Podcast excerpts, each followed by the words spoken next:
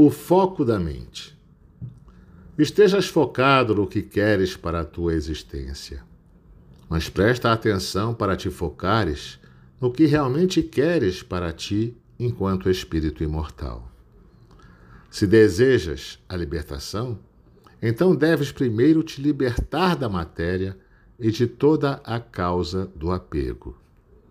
Se desejas a felicidade plena, então deves extrair do teu coração tudo aquilo que é contrário a ela, deixando-te ser guiado pela vontade divina.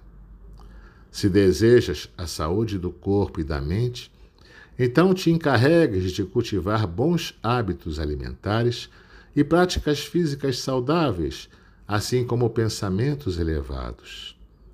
Mas não te atenhas por demasiado a tal foco, pois o corpo é apenas uma veste temporária, a qual não deves te apegar.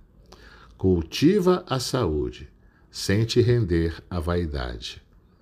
Se desejas de fato a plenitude, entra em meditação e a encontra em Deus, porque o Pai é a origem de tudo e tudo pode. Porque o Pai é fonte de amor e sabedoria. Porque o Pai é o próprio tudo que vira nada. É a completude que ao mesmo tempo parece não existir.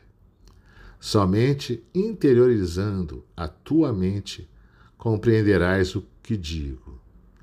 Pratica e constatarás. Do livro Reflexões Diárias da Sabedoria Oriental, volume 1, psicografado por Gabriela Bragança.